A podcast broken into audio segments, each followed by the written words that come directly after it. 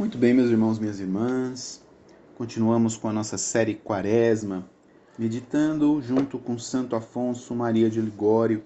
Cada dia, Santo Afonso nos traz uma meditação para a Quaresma, com a sabedoria que um doutor da igreja tem.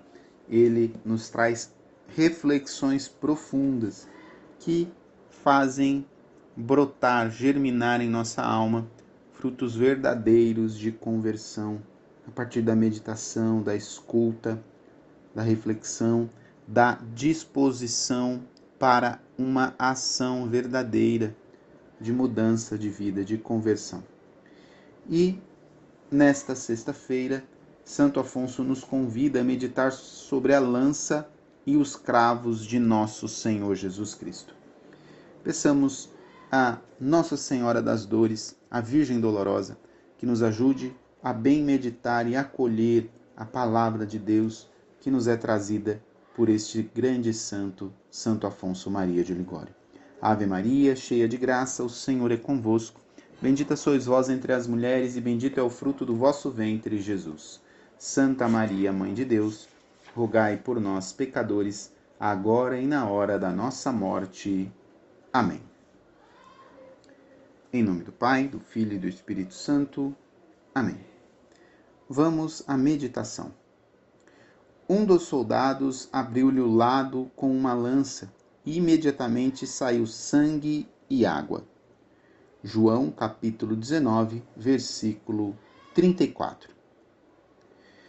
Sendo o coração um dos primeiros órgãos da vida, claro está quem tem parte principal nos afetos do homem, tanto nos bons como nos maus. Exatamente para sarar esta raiz viciada dos pecados, que Jesus Cristo que seu coração fosse transpassado pela lança. Assim como pouco antes, para espiar a culpa de Adão em estender a mão ao fruto vedado e para reparar os abusos da liberdade, quis que as mãos e os pés lhe fossem transpassados pelos cravos. Ó inventos admiráveis do amor de Deus! E nós não amaremos? Reflete um devoto escritor que na paixão de Jesus Cristo tudo foi excesso assombroso.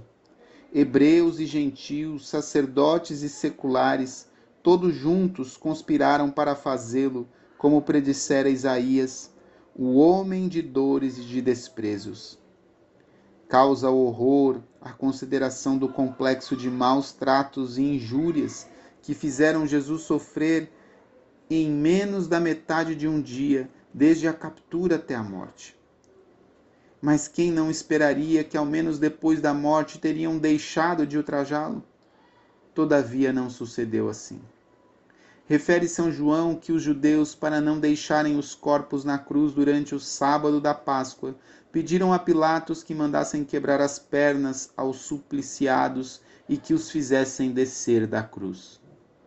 Eis que Maria, enquanto está chorando a morte do filho, vê alguns homens armados de barras de ferro que se avizinham de Jesus. A tal vista, primeiramente tremeu de espanto, depois disse assim: Como medita São Boaventura? Parai ah, meu filho já está morto. Deixai de o injuriar e deixai também de me atormentar mais a mim, sua pobre mãe. Mas enquanto está assim falando, vê, ó Deus, um soldado que vibra com ímpeto uma lança e com ele abre o lado de Jesus. A esse golpe tremeu a cruz. O coração de Jesus ficou dividido e saiu sangue e água. Não havia mais sangue além daquelas gotas restantes que o Salvador também quis derramar, para nos fazer entender que não tinha mais sangue para nos dar.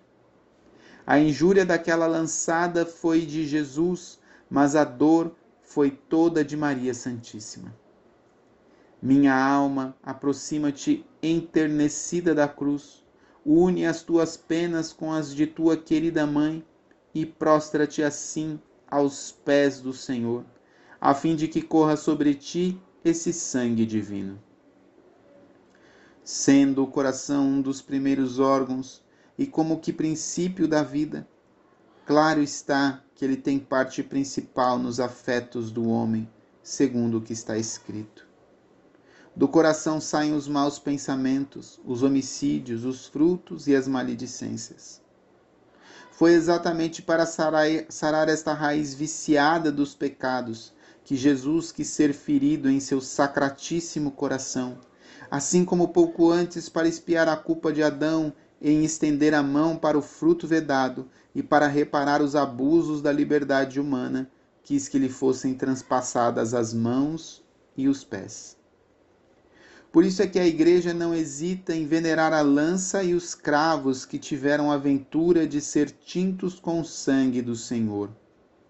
No ofício, em sua honra, exclama saudando-os: A perfídia judaica escolheu-vos para instrumentos de perversidade, mas o Deus do céu vos transformou em ministros de graça.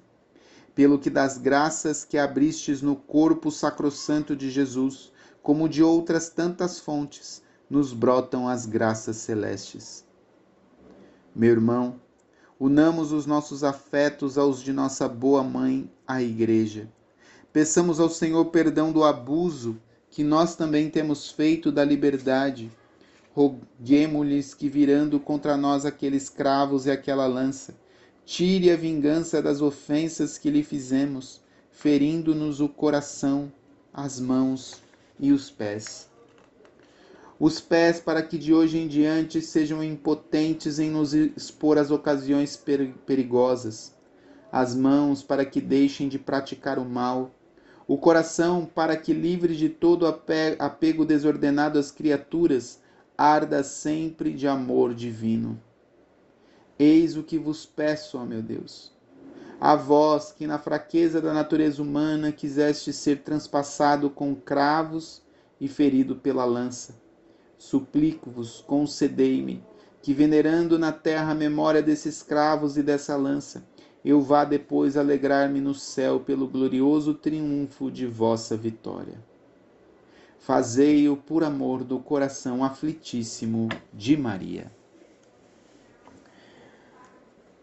Por intercessão da Virgem Dolorosa, peçamos a lembrança durante este dia daquilo que mais marcou a nossa memória, que marcou o nosso coração. Ave Maria, cheia de graça, o Senhor é convosco. Bendita sois vós entre as mulheres, e bendito é o fruto do vosso ventre, Jesus. Santa Maria, Mãe de Deus, rogai por nós, pecadores, agora e na hora da nossa morte. Amém. Deus abençoe você. Em nome do Pai, do Filho e do Espírito Santo. Amém.